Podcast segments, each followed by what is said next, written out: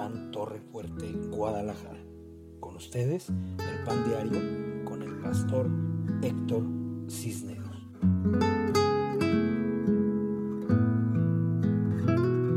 ¿Cómo están? Muy buenas tardes, bienvenidos a Casa de Pan, al Pan Diario.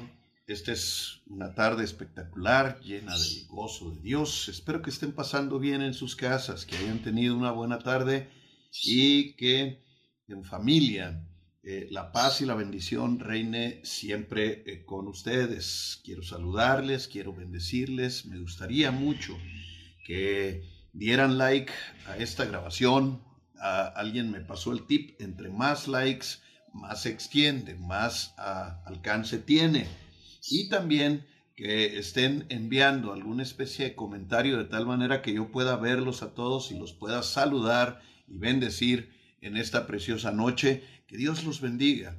Es un gozo poder estar eh, con ustedes a través de las benditas redes sociales. Que Dios los guarde. Saludo a Karina Aguiar Sesma. Te bendigo, hija. Te mando un fuerte abrazo. Qué bueno que estás conectada, profeta de Dios. Que Dios te siga bendiciendo y te llene de luz, de paz, de amor, de gracia, de gran sabiduría y de bendiciones y abundancia en Cristo Jesús nuestro Señor. Está también Katia Gutiérrez. Te mando un abrazo, cuñada. Te bendigo mucho. Eres mi cuñada favorita. Eh, deseo lo mejor para ti, para tu hogar, para Roberto, en tu casa. Que Dios los llene de su gracia, de su gran gloria, de su bondad y de su misericordia. Que tengan una preciosa tarde esta tarde. Cristal Vidal, te saludo, Cristal. Te mando un abrazo a tus hijos, a tu esposo. Que Dios llene tu hogar de salud, de paz, de amor de grandes bendiciones y de su gran misericordia. Dios los llene de su dulce y tierna paz. Ramón Armando Horta Morales, mi querido pastor, te bendigo en el nombre de Cristo, que Dios te llene de luz, que vengan tiempos de gran revelación a tu vida y que Dios engrandezca y prospere el ministerio de tierra prometida y seas lleno de grandes bendiciones y de abundancia en Cristo Jesús nuestro Señor. Wendy Ruiz, te saludamos. Te mando un buen abrazo, hija, te bendigo.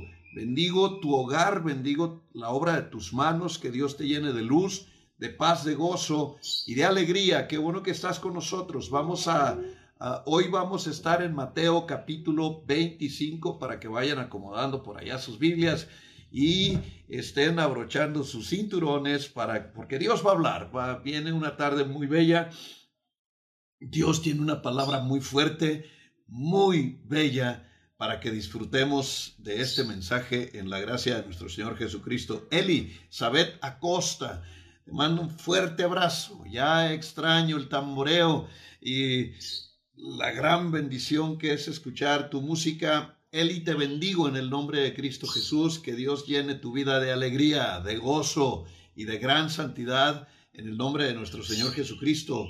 Mayela García, te mando un fuerte abrazo doble, porque pues está Isaías en tu vientre, ya queremos verlo, abrazarlo, bendecirlo, y por supuesto estamos a la expectativa de conocerlo, de viene una generación santa en él, eh, cosas muy bellas, muy grandes, muy poderosas. Mayela, te bendecimos. Anita Escoto, qué bueno que estás conectada, hija. Te bendigo Espero te esté yendo muy bien. Bendigo tu negocio, bendigo tu casa, tus hijos, tu vida, tu esposo en Cristo Jesús nuestro Señor. Julián Vidal, diamante negro de gran bendición. Mi querido diamante, es un privilegio poder contar con el favor de tu amistad. Eh, eres un hombre leal, fiel, valiente, muy esforzado y me gusta mucho eh, tu amistad, tu cariño y el hecho de que estén con nosotros en Casa de Pan es una gran bendición. Los amamos, bendigo tu casa, bendigo a Cristal, a tus dos bebés maravillosos. El bebé es tu fotografía. Claro, tú ya estás feo, pero él está precioso como estabas tú cuando eras un bebé. Las cosas cambian. Claudia Santos, te bendigo, hija. Te mando bendiciones. Espero que estés bien de tu salud. Yo oro sobre tu cabeza y oro por tu hermana Ernestina y estoy bendiciendo tus hijas, estoy bendiciendo toda tu descendencia. Estás en oración. Nosotros cuando decimos vamos a orar, oramos. O sea, los cubrimos y los bendecimos en Cristo Jesús nuestro Señor. Pastora Yesenia Gutiérrez, qué bendición, hasta Zacatecas.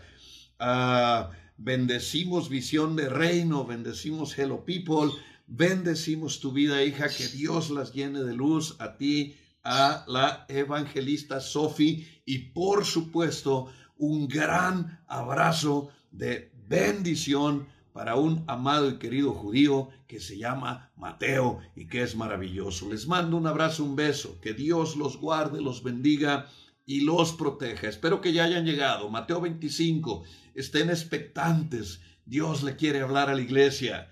Jacqueline Díaz Brambila, te bendigo, hija. Te mando un abrazo. O si mandaste hoy tu, tu videíto de danza, no lo vi. Pero bueno, de todos modos, espero que estés danzando para Dios todos los días, que Dios llene tu casa de su presencia y de grandes bendiciones. Noemí Dueñas, pastora, te bendigo en el nombre de Cristo.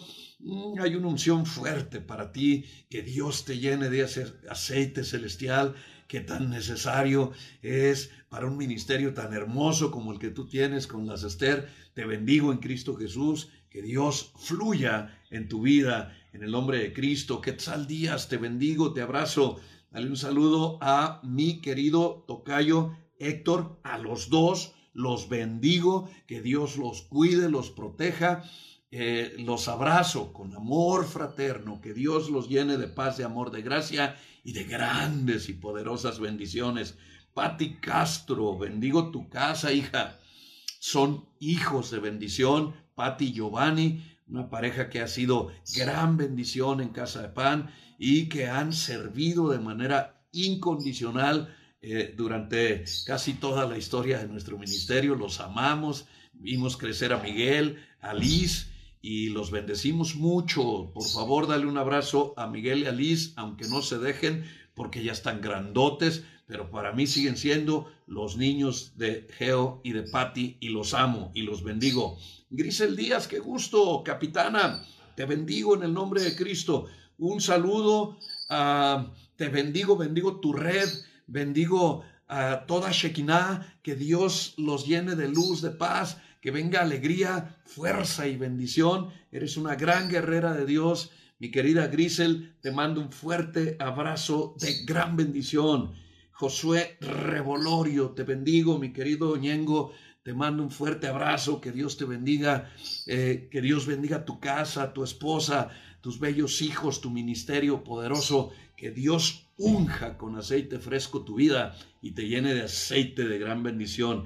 Mi hermosa y amada Liz Cisneros, te mando un fuerte abrazo, bendigo tu vida, eres el amor de mi vida, quiero abrazarte, quiero darte todo, quiero llenarte de bendiciones, que tu vida sea siempre bendita en Cristo Jesús nuestro Señor. Te amo, preciosa. Te mando un millón de besos eh, eh, en el nombre de Cristo. Que Dios te bendiga, mi amor. Ivette Ramírez, te bendigo, Ivette. Qué bueno que estás conectada. Eh, dale un saludo a Ofe. Dile a Ofe que la amo y abraza a Ofe, abraza a su mamita bendigo toda tu casa. Estamos orando, las oraciones que me pediste son poderosas y sabes que estamos orando por ti para que regreses a tu hogar, que Dios reprenda la obra del enemigo y que Dios abra la brecha para que tú y tus hijos puedan regresar a su hermosa casa en paz y en bendición. Yo expulso de ahí fuera todo demonio y proclamo la paz y la alegría y la bendición. Tere Orozco Sánchez, te bendigo, Tere, qué bueno que estás conectada. Te mando un abrazo. Gracias, gracias, gracias por seguir eh, en este camino, por estar en esta aventura. Nos volveremos a ver en estos caminos del Señor. Es una gran bendición, Tere, poder compartir contigo. Te bendigo en el nombre de Cristo Jesús. Adi Luna, mi querida Adi Luna, te mando un abrazo. Eres un milagro viviente, mi querida Ani. Dios te sanó de cáncer. Quisiéramos que grabaras un videíto uno o dos minutos. Hoy no pudimos transmitir mucho porque teníamos problemas técnicos, pero Adi, Dios te sanó de cáncer. Estamos felices por tu testimonio. Manda un videíto que podamos eh, escucharte, que podamos saber eh, tu experiencia con el amado, tu experiencia con Dios. Te bendigo, Adi Luna. Qué bueno que estás conectada. Te mando un abrazo a ti, a toda tu familia. muchos años de conocer a tus hermanos, los amo, los bendigo. Espero verlos en este tiempo y poder compartirles el Evangelio. Joab Arambul, te bendigo hijo, te mando un abrazo fuerte, gran bendición para ti. Vamos a tocar el bajo hijo, vamos a darle con todo. Esta próxima semana regresamos a Casa de Pan, los músicos y un servidor. Vamos a tener un culto donde vamos a estar transmitiendo ya desde nuestra casa espiritual. Todavía no podemos recibirlos. ¿Por qué? Porque hay un límite que pusieron las, ah, autoridades y lo estamos cumpliendo. Así es que si no te llegó la invitación, no vayas para que no tengas que quedarte en la calle. Pero Joab sí está invitado. Te mando un abrazo, Joab. Te bendigo. María Hernández Sandoval, qué bueno que estás conectada. Te bendigo en el nombre de Cristo Jesús, nuestro Señor. Y pido grandes bendiciones para ti, para toda tu casa. Qué gusto verte conectada. María Marisela del Toro Islas, mi querida hija amada. Te bendigo, bendigo a Gabriel Bendigo a tus hijos, a tu casa, a tus nietos, a tu descendencia, a tus negocios, tus redes. Que Dios te llene de alegría, de gozo y de grandes bendiciones, de prosperidad en Cristo Jesús nuestro Señor. Ale Arce, hija, recibí tus fotos.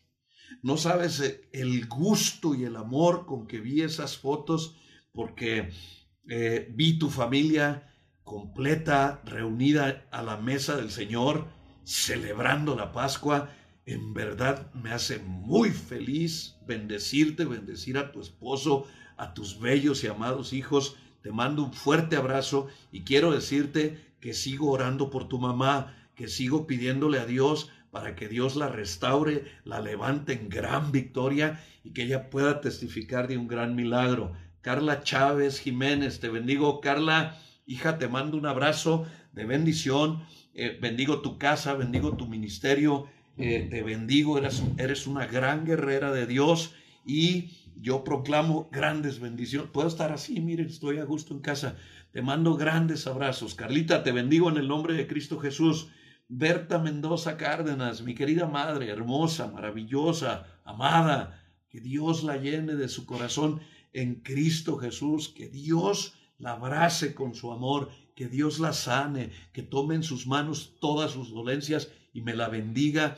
Ah, gracias por ser tan maravillosa, gracias por tener un espíritu tan amable, tan afable, tan tierno, por ser una adoradora de Dios, por los cantos que me canta, que usted le hace a Dios con su inspiración que el Espíritu Santo le da. La amo, la bendigo y desde aquí proclamo su sanidad y le pido que la llene de grandes y poderosas bendiciones, que Dios me la guarde, la proteja y la bendiga, mi hermosa y querida mamacita linda. Saludamos también a Olivia y a Rodrigo. Romo de Vivar, a toda la familia de Olivia. Oli, te bendecimos, estamos orando por tu salud, bendecimos a tus hijos, Almendrita, bendecimos a Carlos, lo estamos cubriendo y bendecimos también a mi queridísimo Angelito, ya quiero verlo, eh, eh, cuando lo vea ya me va a rebasar en estatura. Eh, qué bello el muchachito. Angelito es un milagro. Angelito es un milagro. ¿Cómo no? ¿Cómo no poder recordar el gran milagro que Dios nos hizo al matrimonio de Carlos y, y, de Almendrita? No podían tener bebés. Usted conoce la historia, años, años, años, años, años de clamor. Y un día Dios me dijo, en un año está el bebé, en un año, y en un año llegó. Y les dije, en el nombre de Cristo Jesús, en un año tenemos aquí al angelito. y en un año lo llevaron. y luego les dije, ¿cómo se llama? Pues Angelito, usted dijo que así se llamaba. Así es que Ángel es un milagro. Qué bendición. Qué gusto es eh, ver este tipo de cosas, los milagros que Dios ha hecho en Casa de Pan Torre Fuerte del occidente de la nación. Somos una iglesia de milagros. Estamos el, los milagros son el pan de cada día en nuestra casa. Nosotros vivimos bajo la poderosa mano de Dios y hoy puede ser el tuyo. Nada más es cuestión de que tú creas, de que tú le creas a Dios, no al hombre. No, no es por mí ni es por nadie de la congregación, sino que Cristo es el hacedor de tus milagros y los hace a través de nosotros. Así es que hoy vamos a orar por un milagro de bendición para ti. Ernesto Serrano, te bendigo, hijo, qué bendición que estés conectado. Te mando un fuerte abrazo. Gracias, gracias, gracias, gracias, gracias, Ernesto, por todo lo que haces en Casa de Pan, a pesar de la distancia y que hemos estado tanto tiempo sin estar en la congregación, sigues haciendo cosas por Casa de Pan, Torre Fuerte, Guadalajara, tu casa. Sabes que eres un hijo muy amado. Un saludo a tu esposa maravillosa, a Lili, a tus hijos, a Jonathan y a su clon y a Abigail, a quien amo profundamente. Los conocí chiquititos, chiquititos, los abrazaba a los dos, a Ernesto y a Abigail. Ahorita yo creo que no puedo abrazar ni al clon. Es, eh, ya crecieron demasiado, son adultos, ya vino un nieto. Eh, ¿Cómo bendigo tu familia, Ernesto? Te amo, te mando un fuerte abrazo de bendición. Pues creo que son los que están conectados. Si hay alguien más y no lo mencioné, me manda un mensajito y me pone, yo falto y yo le bendigo con mucho gusto porque aunque se enoje por ahí algún pastor que anda desorientado metiéndose a nuestras transmisiones, mire, que se enojen. Yo los amo y los necesito bendecir cada día, necesito darles palabras de aliento, levantar los ánimos, buscar la presencia de Dios y que ustedes siempre estén llenos de bendición. Yo no, no voy a dejar de orar porque alguien se enoje, porque dijo, que ya no existía la oración, que ya no existían los milagros, que quién sabe qué Biblia leerá, pero mire, vamos a orar por ustedes y vamos a bendecirlos. Mi querido David Enríquez Navarrete, maravilloso amigo de tantos, tantos, tantos, tantos, tantos años, un pilar de la iglesia, creo en esta nación, te mando un abrazo de bendición. David, a ti, a tu esposa amada, los bendecimos desde el occidente y nos sentimos bendecidos de tu amistad y de conocerte. Bendigo, alabo y glorifico el nombre de Dios nuestro Señor. Están en Mateo 25. Pues vamos, arranquen, abrochen sus, cinturones y vamos con gran velocidad a este momento tan especial en el que vamos a compartir esta palabra bella. Se conecta Lili Flores. Lili, te mando un abrazo, mi querida Lili. Eres amada, eres bendecida. Ah, quiero invitarlos a que nos unamos. Fíjense que el papá de nuestra amada Lore tuvo un accidente. Entonces, quiero invitar a toda la iglesia a que me ayuden a estar en oración. Ayúdenme. Usted recibió un milagro, ahora ore por un milagro. Vamos a bendecir a Lore, eh, su papá tuvo un accidente, tiene seis costillas rotas, tiene problemas en los pulmones, tiene un golpe muy fuerte en una de sus orejas, pero todos esos golpes se someten a la bendición y nosotros hoy estamos orando, estamos orando para que Dios haga un gran milagro en su vida y pronto se recupere. Pues son golpes, si Dios quiere los quita. Ahí vendría, tendría que ser un milagro mega recontrarchi super. No, no, no, no, no, algo más que sobrenatural. ¿Por qué? Porque estos golpes, pues fueron, eh, eh, se cayó y entonces es natural que duelan y es natural que esté lastimado, pero, pero Dios tome su dolor y Dios lo sane y lo, traiga a una pronta recuperación. Me ayudan a orar. El papá de nuestra Lore, Lore, no, no, no, Lorita, Loreta, te mando un abrazo, mi querida Lorena. Que Dios te bendiga y dé fuerza a tu, a tu familia. Lorena, eh, si usted lo sabe, es parte del coro de nuestra congregación. Su hijo Edgar es uno de nuestros bateristas. Creo que hay más bateristas que, cualquier cosa en Casa de Pan. Pero Edgar es, eh, eh, todos son buenos, todos son buenos. Él es uno de nuestros bateristas, lo amamos, los bendecimos y nos unimos en oración en estos momentos difíciles en su hogar por la caída del papá de Lorena. Los bendigo. Eloína López Ochoa, te amo, te bendigo. Perdóname tantas cosas que a veces hago, mi querida Eloína.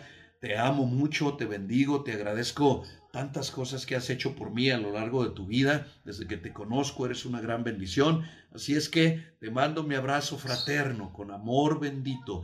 Te amo y te bendigo. Saludos. Ah, esto es una sorpresa. Fello y Mari están conectados. Mi querido Fello, te mando un abrazo. No sé si esté abierto el mercado de Enalco, pero espero en Dios que sí. Si no, oro por tus finanzas todos los días, Fello. Mari, oro por ustedes. Los amo, los bendigo. Son mis hijos, son una gran bendición. Tantos y tantos años juntos.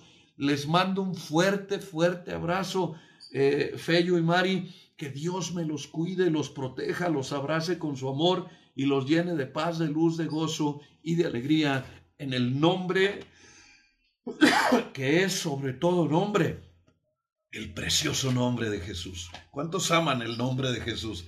Aleluya. Vamos a estar entonces en el libro de Mateo, capítulo 25. Estén conmigo. Es la parábola de las diez vírgenes parábola de las diez vírgenes. Dice, entonces el reino de los cielos será semejante a diez vírgenes que tomando sus lámparas salieron a recibir al esposo. Cinco de ellas eran prudentes y cinco eran insensatas. Las insensatas tomaron sus lámparas, mas no tomaron consigo aceite. Fíjese qué palabra tan hermosa. No, no, no quiero eh, continuar solo hasta el versículo 4 hacer una distinción que dice, las insensatas tomaron su lámpara, mas no tomaron consigo aceite. Y dice, mas las prudentes tomaron aceite en sus vasijas y juntamente con sus lámparas, las diez, las diez fueron a recibir al esposo que llegaba. Y aquí hay una gran parábola. Esta es una revelación preciosa del reino de los cielos. Para empezar, revisé el, el verbo que usa el Señor Jesucristo, lo manda a futuro. Dice, el reino de los cielos será. No es que sea en este momento, será, porque está hablando sin duda de la segunda venida de nuestro Señor Jesucristo. Mi padre, el apóstol Carlos, ha estado predicando un poderoso mensaje sobre los tiempos finales, el cual le recomiendo en la página de Marcha de Gloria. Eh, estamos en esos tiempos postreros, cuando viene esta revelación, ahora más que nunca se hace tan necesaria entenderla porque le está hablando a la iglesia. Dice, dice que el reino de los cielos será semejante a diez vírgenes que tomando sus lámparas salieron a recibir al esposo. O sea, eran, eran diez. Las diez son parte de el reino. Dice, será el reino como diez. No son, no, no le está hablando a los paganos, le está hablando a la iglesia. Pero vea qué importante, porque alguna persona me preguntó hace días, pastor, ¿y, quiénes se van en el rapto o en el arrebatamiento o como usted le llame? Y yo le dije, bueno, a mí me gusta más hablar del arrebatamiento. Rapto se oye así como muy raro. Me gusta decirle más bien el levantamiento de la iglesia en santidad. ¿Quiénes van a ser levantados y quiénes van a ser dejados? Aquí estamos hablando de la iglesia de Jesucristo. Ambas eh, eh, corrillos, por decirlo de esa manera, ambos ah, ah, grupos estaban con lámpara y ambos estaban esperando la venida del esposo. Tomaron sus lámparas y salieron a recibirlo. Nada más que las distingue, cinco eran prudentes y cinco eran insensatas. Debo decirte que al hacer la división, estamos eh, ante dos iglesias que corren paralelas. Te quiero contestar la pregunta que me hiciste. Está conectada la persona que me la hizo. Te quiero contestar la pregunta que me hiciste. Cinco eran insensatas y cinco eran prudentes. Ambas son iglesia. Cinco es el número de ministerios. Lo hemos visto infinito de veces. Es que aquí hay dos tipos de apóstoles. Apóstoles con aceite, apóstoles sin aceite. Hay profetas, profetas con aceite, profetas sin aceite. Los estoy colocando obviamente en la figura de mis manos. El profeta con aceite está recibiendo revelación, está esperando al esposo, está profetizando de parte de Dios. el apóstol con aceite está bendiciendo y está haciendo su trabajo y ambos tienen lámpara, ambos tienen eh, la necesidad de esperar al esposo, pero la una de las iglesias tiene aceite, otra de las iglesias no tiene aceite. El siguiente es el evangelista. Hay evangelista que tiene lámpara, tiene aceite y está esperando al Señor. El otro evangelista tiene lámpara, no tiene aceite y está esperando al Señor. Quiero que veas las diferencias. Después está el pastor. El pastor es el que tiene el compromiso con la iglesia. Por eso eh, nos ha enseñado mi padre el apóstol, es donde va el anillo. Entonces el pastor, hay pastores con aceite y lámpara que están esperando a la iglesia y hay pastores eh, con aceite, están esperando, es decir, sin aceite, pero tienen la espera y eh, tienen lámpara, pero no tienen aceite. Y finalmente el maestro, el maestro, ¿verdad? Que es el que te hace que la doctrina entre pura, que está limpiando, que está, que entra a lo más profundo, a los recónditos de las orejas, de la nariz, no voy a hacerlo, eh, a donde sea, ¿verdad? Eh, el, maestro para para traer la buena enseñanza, la doctrina correcta. Hay maestros que tienen el aceite y hay maestros que no tienen el aceite. Entonces, está colocando la contraparte de dos tipos de iglesia. El número 5 tiene eh, connotaciones muy específicas y particulares en la Biblia. Quiero expresarles cinco de cinco. Cinco de cinco. Cinco eran los componentes del aceite de la unción. Los anoté acá en una hojita. Por si acaso alguien pregunta, cinco eran los componentes del aceite de la unción del aceite. Al lugar, sí. ¿Por qué? ¿Qué era lo que tenían las prudentes? Aceite. ¿Qué les faltaba a las imprudentes? Precisamente el aceite. Si me da tiempo, le doy los significados de la mirra, le doy los significados de la canela aromática, del cálamo aromático, de la acacia y del aceite de olivas, que son los cinco componentes del aceite de la unción. Entonces, fíjese qué hermoso.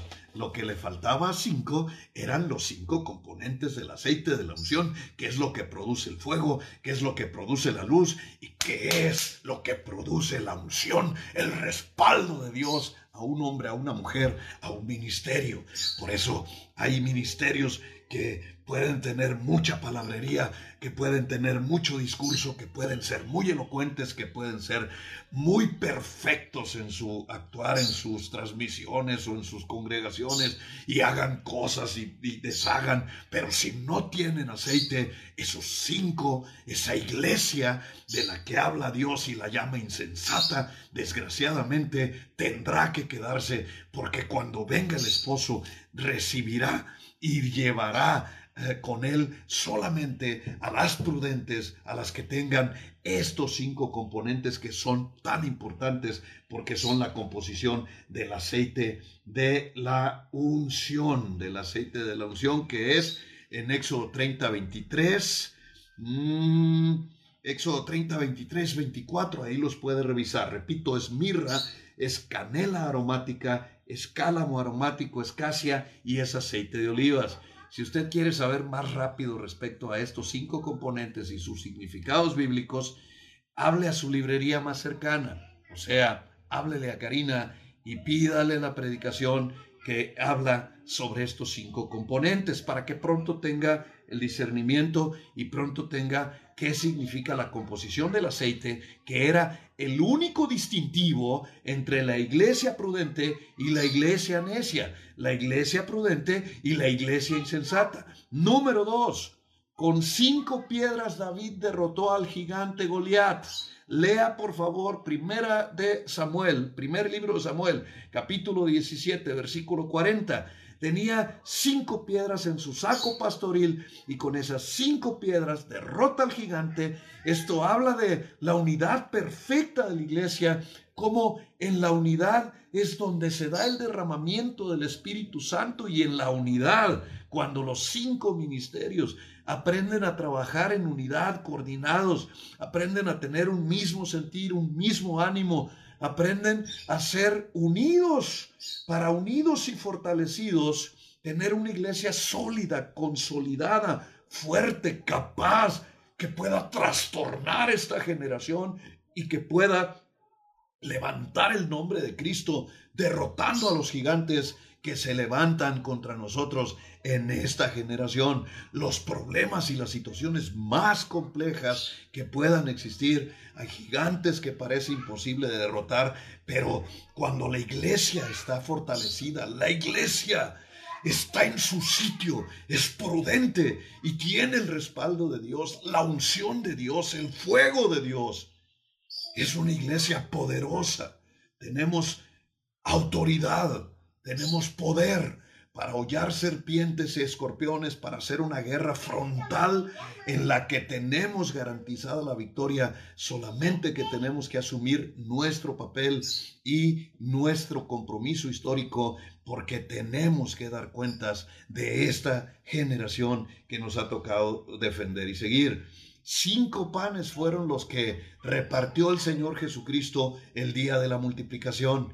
Cinco bastaron para alimentar cinco mil hombres sin contar a las mujeres y a los niños. Es un milagro glorioso, pero esos cinco panes tienen una sombra y figura que son la sombra y figura de los cinco ministerios acompañados de los dos peces que son figura de Cristo y el Espíritu Santo, que es una iglesia que está llena de palabra y llena de unción. Con esa, con palabra y unción, podemos vivir una vida de milagros, podemos tener una vida verdaderamente que tenga poder y autoridad y que pueda ir contra las huestes del mal, que pueda vencer a nuestros enemigos y derrotarlos para beneplácito y gloria y honra del nombre de Dios.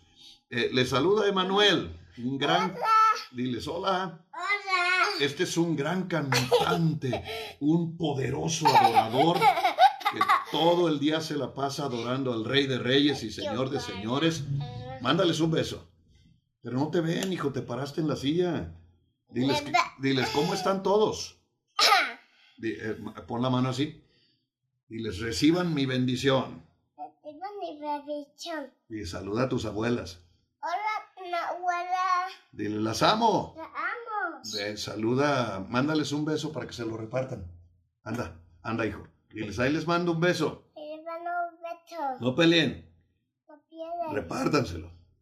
Dame mi beso a mí. Ay, ñeñe. Ay. que, que descanses. Que duermas bien, que Dios te bendiga. Échale duro, con todo tu corazón vientos huracanados. Después de este pequeño y breve comercial donde eh, todos los días bendecimos, yo espero que ore por mi bebé. Eh, a él le toca el horario del pan diario. Se recuerda que el pan diario empezó a las 7, pues ahora es a las 8. Entonces a las 7 yo terminaba a las 8 y, e inmediatamente me iba a la habitación y estaba con él un ratito y ya se iba a dormir. Ahora ahora pasa que tiene que venir a despedirse acá conmigo. En el nombre de Cristo Jesús, todo está muy bien. Los bendigo en el nombre de Cristo. Entonces estamos, cinco los componentes del aceite de la unción. Con cinco piedras se derrota a los gigantes. Con cinco panes ungidos y con palabra podemos vivir una vida de multiplicación. Todos queremos la multiplicación. No, no nos basta sumar. Nosotros no queremos duplicar, nosotros queremos la multiplicación, la multiplicación de los dones, la multiplicación de los milagros, la multiplicación de la iglesia, la multiplicación, multiplicación, que todo se desarrolle y crezca en el poder de Dios, en el Espíritu Santo. Cinco fueron los talentos entregados al hombre que más productividad tuvo en la Biblia, en la gran parábola de los talentos. A uno le fueron, a uno le entregaron uno, a otro eh, creo que tres y al otro cinco, eran cinco lo que, los que le dieron al que logró duplicarlos y haciendo su trabajo ministerial, haciendo su labor de servicio, llegó a tener eh, exactamente diez, que es el que empata con esta parábola. Y es por eso que eh, a este siervo fue fiel, le fue dicho, bienvenido siervo bueno y fiel, entra en el gozo de tu Señor. O sea, que sí se puede llevar a los diez a, que suban ante la presencia de Dios, pero eh, la parábola de, los, de las vírgenes es por demás reveladora. Necesitamos que la iglesia sea prudente para que si usted quiere, cuando todo esto termine, que venga el levantamiento de la iglesia, eh, el, llamado arrebatamiento, usted se vaya con nosotros, porque yo estoy seguro, mire, hay quienes ya no aguantan el coronavirus este, hay quienes no aguantan cualquier cosita y por cualquier cosita se quejan y están chillando.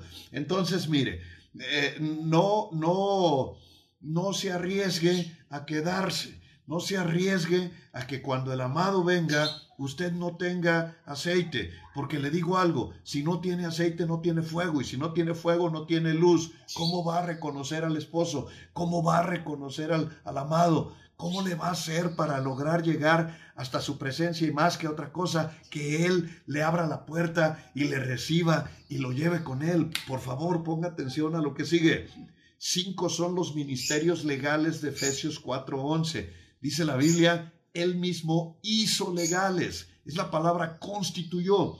no podemos decir ah, eh, eh, como herejes viles, ignorantes, que no hay apóstoles o que no hay profetas pues es que Efesios 4:11 dice que Él hizo legales a los apóstoles, que Él hizo legales a los profetas, evangelistas, pastores y maestros. Si Él los constituyó, ninguno de nosotros es para quitar la constitución de Dios. Por favor, no somos más que Pablo, mucho menos somos más que Jesucristo. Tenemos que someternos a la verdad. El, pueblo de Dios muchas veces peca por ignorante y, espere poquito porque le voy a decir que hay problemas cuando el pueblo de Dios es ignorante. Cinco pues indica la responsabilidad de la iglesia bajo el gobierno de Dios. La iglesia no se gobierna sola. No me lo tome mal, pero la iglesia la gobierna Dios. El que, el que manda es Cristo en el Espíritu Santo, el que va a poner la voluntad y el que va a decir lo que sí se puede hacer y lo que no se puede hacer, no es el pastor, ni el apóstol, ni el profeta, no es ningún ministerio. obedecemos a Dios obedecemos a Dios. Nosotros cuando hacemos la voluntad de Dios, la Biblia nos lleva al rango más alto al que puede llegar un hombre que obedece a Dios, que es el rango de siervos inútiles. O sea, si obedezco a Dios soy un siervo inútil, entonces no hay nada de qué jactarme. Bueno, quiero decirle que las diez, las diez vírgenes, doncellas, como dice una de mis versiones, estaban esperando al esposo. Las diez se levantaron para ir al lugar a donde él iba a llegar. Las diez tenían lámpara. En ese momento las diez tenían fuego. Ponga atención. Las diez se cansaron y las diez se durmieron. O sea, el problema no fue que se hayan cansado y que se hayan dormido. Dios sabe que somos humanos. Hay veces la espera cansa. Hay promesas que no llegan. Yo tengo esperando promesas 25 años, como esperé la promesa para ir a Israel. La esperé por años, por muchos años. Yo le decía a Dios, eh, entrar por tus puertas, oh Jerusalén, por tus atrios, con alabanzas. O sea, esperé la promesa, pero eh, aunque te canses y te duermas, Dios vendrá y cumplirá las promesas que te hizo. El asunto es que tú y yo sepamos esperar. La diferencia estaba en que unas eran insensatas y las otras eran prudentes. Ahora, el tema de hoy es muy simple. ¿Qué es una iglesia insensata? Ponga atención. En mi rancho dicen que si le queda el guante, que se lo plante. O sea, al que le quede, que se lo ponga. Al que no, por favor, no se vaya a sentir ni aludido ni ofendido. Este, la palabra insensato es la palabra moro o moros, moros, porque tiene acento en la segunda O. Moros es la 3474 del diccionario eh, bíblico Strong. Strong está basado en la Reina Valera 1960, porque hay otros diccionarios que están más completos, que tienen más información, ah, y también eh, voy a citar algún otro. Por ejemplo, el diccionario Hitchcock de la evolución de las palabras me lleva hasta el momento histórico en que la Biblia fue traducida al español y se va en reversa. ¿De dónde la tradujeron? Por ejemplo, ¿de qué del La, Reina Valera 60 en español fue traducida de la King James eh, norteamericana. O sea, es una traducción de la traducción. Luego te lleva a de dónde vino la traducción de la King James y te manda a Alemania. Y luego de, allá, de dónde fue traducida, por eso es el diccionario de la evolución de las palabras. ¿Cómo evolucionaron hasta que aparecen en nuestras Biblias las palabras como están en este momento traducidas? En la palabra moros es una palabra que significa ah, cinco cosas, básicamente. La primera, aburrido o necio. Fíjese bien, ponga atención en esto. Aburrido o necio. Número dos, cabeciduro. Está en la Biblia, lo prometo. O cabeza dura, pues. Así, cuando dice cabeza de teflón. Ah, bueno, pues está en la Biblia y, es la palabra moros. Número tres, absurdo. Número cuatro, fatuo.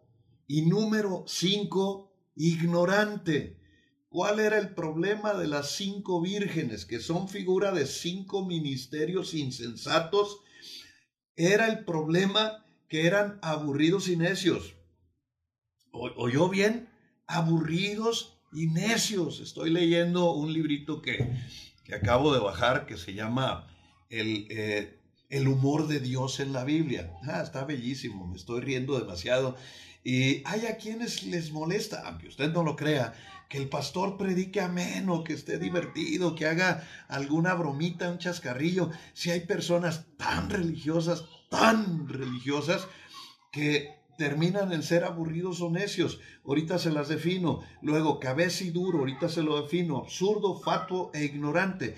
Ese era el problema del el bloque de apóstoles eh, profetas, evangelistas, maestros y pastores que fueron considerados como necios. ¿Por qué no tenían aceite? Porque eran insensatos. Porque eran insensatos. Yo siempre relacioné que eran eh, las, las vírgenes imprudentes, porque así nos tradujeron. Entonces una persona imprudente es alguien que no se preparó, pero, pero va más allá de no prepararse. O sea, por favor lo vamos a entender. Eran salvos nacidos de nuevo, sí, pero eran insensatos. ¿Por qué? Número uno, aburridos. ¿Sabe? A Dios no le gusta que seas aburrido, punto. ¿Por qué? Porque ahí está. Es el significado. Véalo en su Biblia. Es la palabra moros. Una persona aburrida, una persona ahí que, eh, siempre está en, como lineal que no es sorpresivo, que no hace cosas diferentes, etc. Eh, se aburren solamente los tarugos. Perdóneme que traiga ahora esa palabra, pero es que mm, es más suavecita. Si a mí me dicen otras palabras que son sinónimos, alcanzan a lastimar, pero tarugo es más suavecita, era la que usaba mi abuelita. Entonces, eh, se aburren los tarugos, pero moros también significa necio, o sea, aburrido y necio. ¿Qué es la palabra necio? Esta me sorprende. La define la Biblia como aquel que insiste en sus propios errores. Ponga atención a esto. Esto es fundamental. Aquel que insiste en sus propios errores o se aferra a ideas o posturas equivocadas, demostrando con ello su poca o falta de inteligencia, aduce uso, o sea, su poca o su poco uso de su inteligencia. Qué tremenda palabra, qué tremenda palabra, porque hay quienes perseveran en sus pecados, porque hay quienes dicen, no es tan malo. Porque hay quienes dicen, es que esto no lo considero pecado, como si los hombres pudiéramos interpretar la Biblia. La Biblia no necesita intérpretes, la Biblia necesita ser revelada a través del Espíritu Santo. ¿Por qué? El único intérprete es el Espíritu Santo. No va a cambiar de significado porque yo creo una cosa o tú creas otra. Necesitamos estudiarla de manera correcta. Necesitamos los ministros o yo al menos me he preocupado por hacer mensajes eh, expositivos, hacer mensajes de ánimo, o sea, balancearle muy bien el alimento para que el aprendizaje pueda ser integral, que usted y yo podamos tener un aprendizaje que nos lleve a pasar de la letra que mata al rema, el entendimiento, pero no basta el rema, tenemos que hacer de la palabra nuestra vida, tiene que venir el dabar, la explosión abundante cuando usted empieza a accionar la palabra y la palabra se hace un soe en su vida, que es la acción dinámica de una palabra, la acción de un logos, la práctica de un logos. Necesitamos que el rema soe sea la forma en que tú la estés viviendo. Entonces, deja de practicar la iniquidad porque no estás produciendo aceite. Deja de justificar tus errores, tus pecados y tus faltas, porque no estás produciendo aceite. Entonces, desgraciadamente, estos creen que lo pueden comprar. Les dijeron, vayan y compren. Y se fueron a comprarlo. Mientras van a hacer la mercadería, llega el, llega el esposo y se quedan abajo. O sea, hay que corregir los errores en lugar de defenderlos. Hay que corregir nuestros errores en lugar de justificarlos. La segunda es cabeciduro. La definición que da de cabeciduro es que es más difícil de entender que la gente ordinaria. Una persona que no entiende, una persona, un macetadura. Si conoces de esos, que por más que le explicas, le dices, le, no entiende, no entiende, porque tiene tiene la cabeza dura. ¿Qué es lo que hace que la cabeza se hace dura? En la Biblia hay cabeza dura y hay corazón endurecido. ¿Qué es el, corazón eh, endurecido?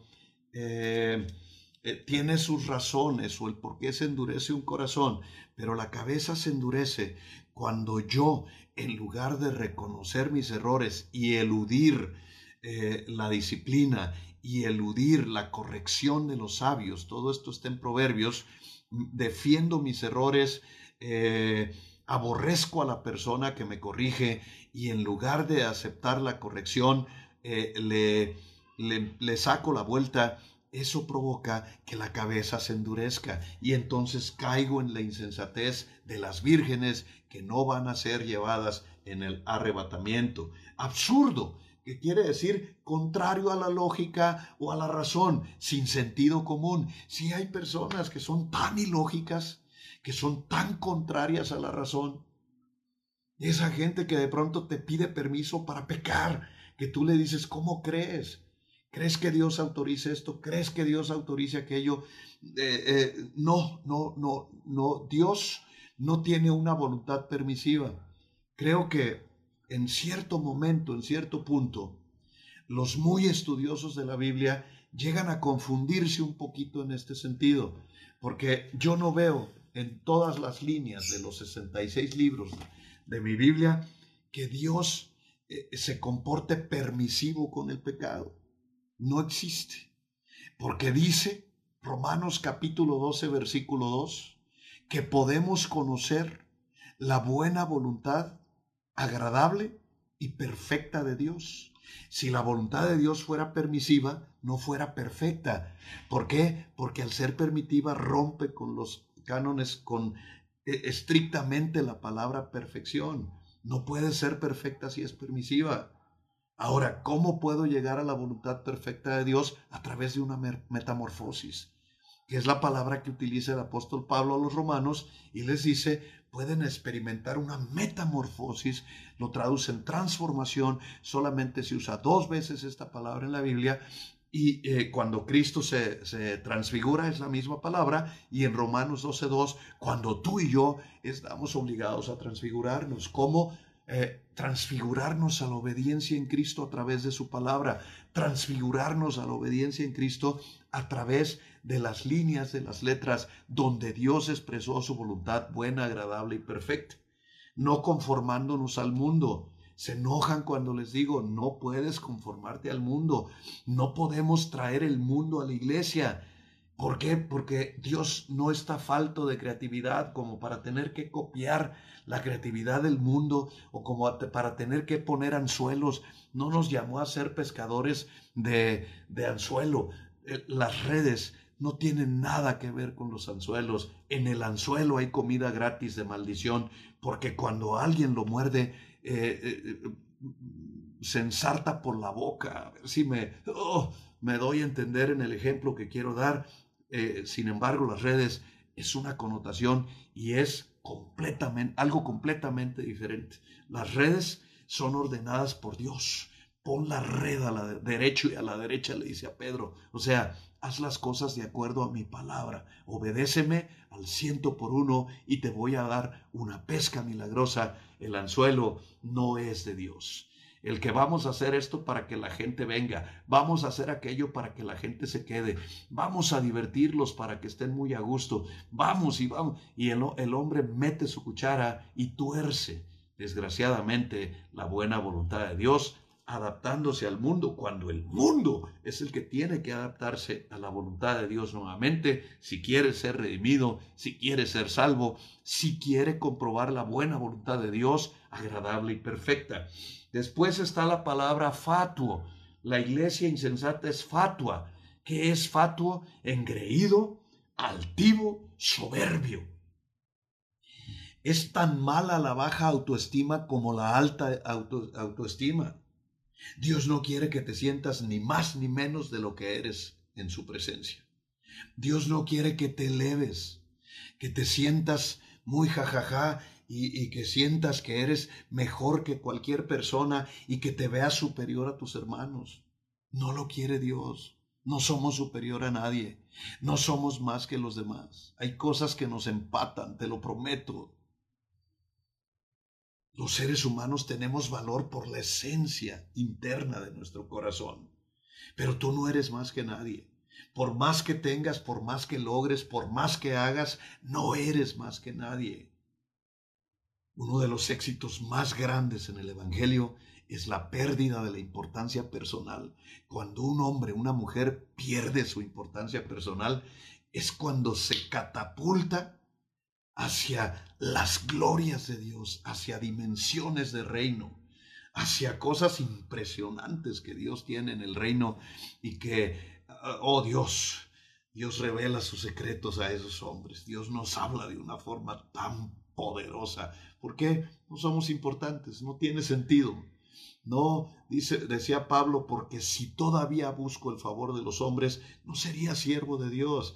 O sea, cómo nos equivocamos y cómo fallamos muchas veces eh, al buscar el favor de los hombres, la complacencia de los seres humanos, cuando tenemos que buscar el favor y la complacencia de, los, de, Dios, de Dios. Si Dios está contento contigo, mira, tú estás contento contigo y con los demás. ¿Por qué? Porque al que tenemos que agradar es a Dios, no es al hombre.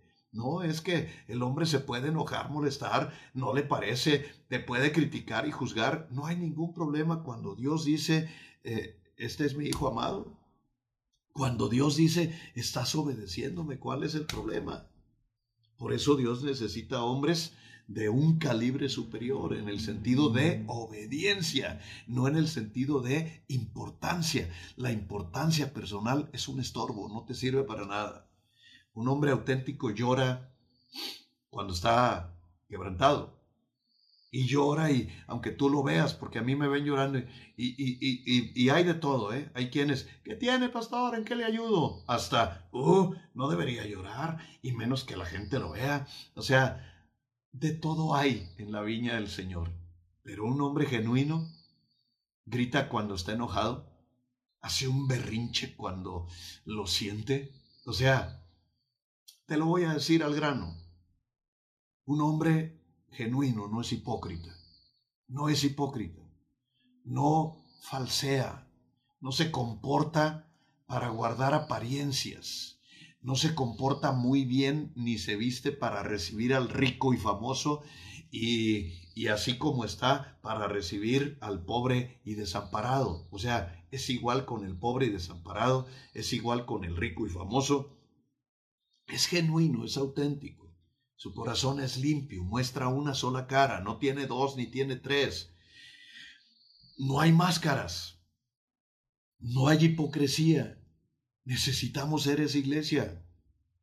Una iglesia donde, donde todo el mundo pueda ver en el interior de nuestro ser donde no haya falsedad, donde no haya doble cara, donde no haya doble discurso, donde no haya esa soberbia de querer ser yo, el importante es que yo, yo, yo, yo soy, y sin mí aquí no pasa nada y cosas por el estilo. Tenemos que romper con esas tonterías.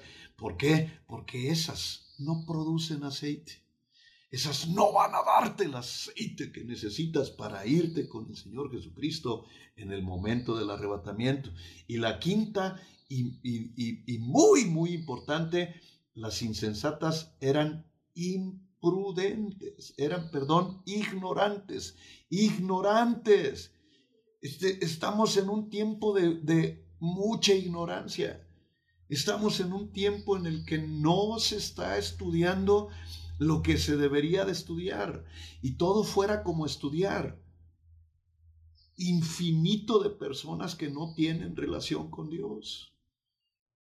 Tienes que tener una relación con Dios más que un estudio más que una preparación académica.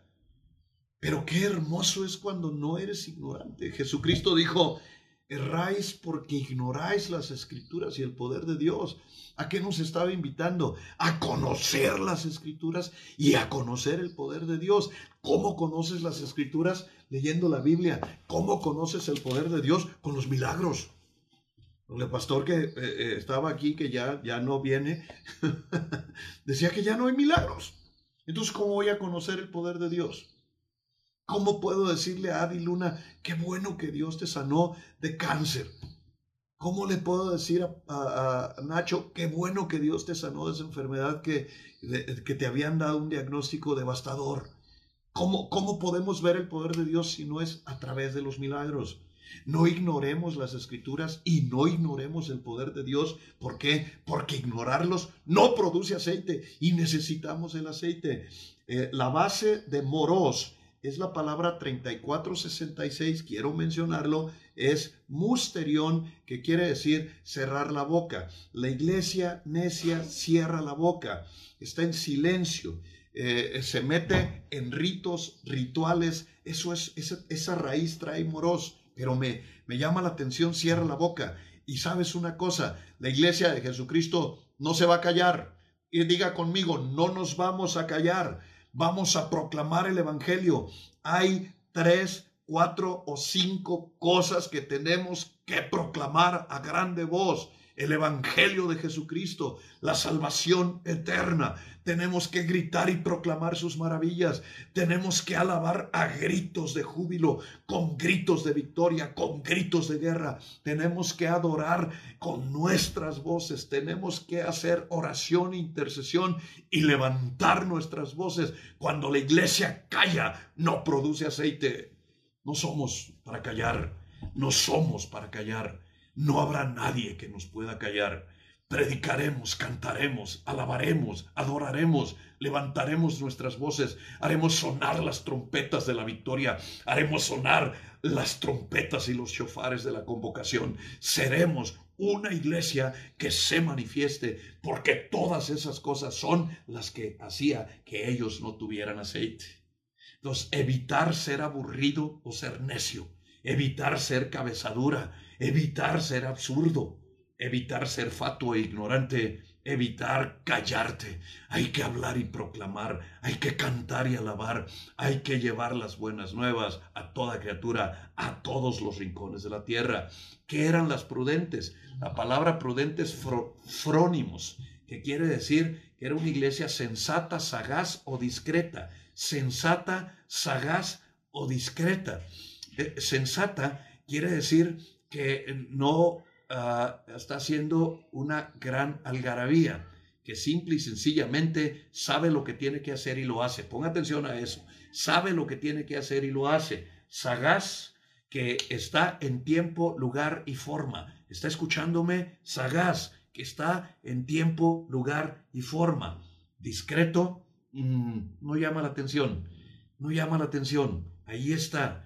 No quiere protagonismo no quiere luces, no quiere plataforma, no quiere llevarse ni una pizca de la gloria de Dios. La iglesia frónimos, prudente, tiene aceite porque sabe ser sensata, porque sabe eh, a quién es la gloria, a quién es la honra y para quién es la alabanza.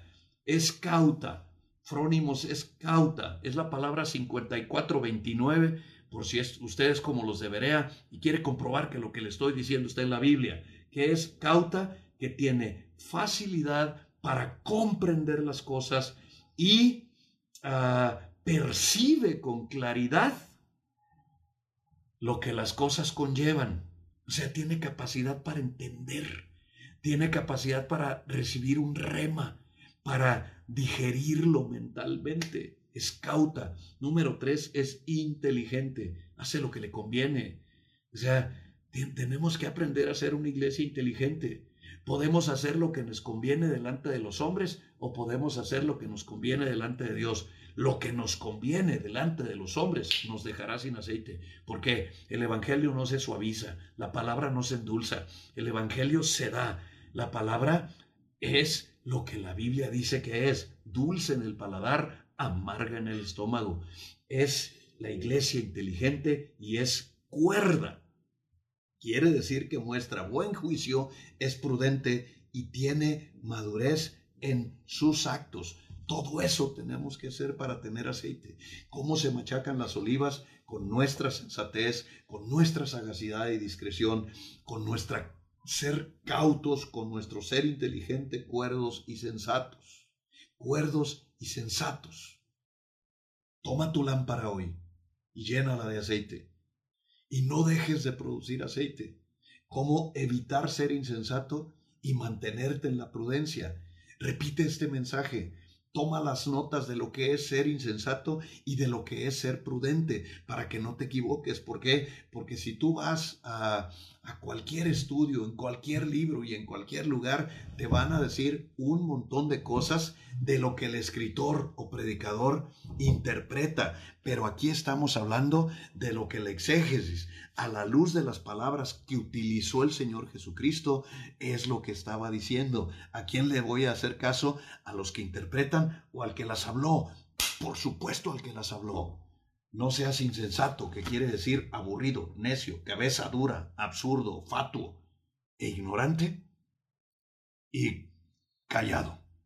Sé prudente, que quiere decir sensato, sagaz, discreto, cauto, inteligente cuerdo. No estoy loco. No estoy loco. Es mucho más cuerdo saber que Cristo salva y entregarle mi vida, porque hay quienes hablan de la locura de no sé qué. Pues ellos estarán locos. Nosotros estamos cuerdos, produciendo el aceite de la gloria para darle a Dios, tener fuego y tener luz cuando llegue el amado.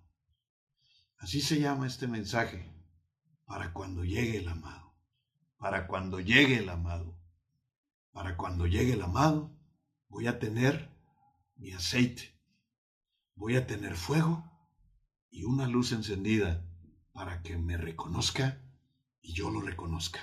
Y entonces, arriba, seremos arrebatados con Él y reinaremos en toda la gloria y esplendor. Pero los otros, los insensatos, abajo, van a quedarse, Señor, en tu nombre, Señor, Señor, no te vas, Señor. Por favor, llena tu lámpara de aceite. Que Dios los bendiga, mis amados, abundantemente. Espero que esta palabra toque vuestros corazones y llene nuestras vidas. Mañana a las ocho de la noche estaremos nuevamente sacando del horno el alimento fresco, recién hechecito, del horno de tu viejo pastor hasta la comodidad de tu mesa. Que Dios te bendiga, te prospere, te llene de luz, de paz, de gracia, de amor y de grandes bendiciones. Los amo y los bendigo. Tengan una linda noche.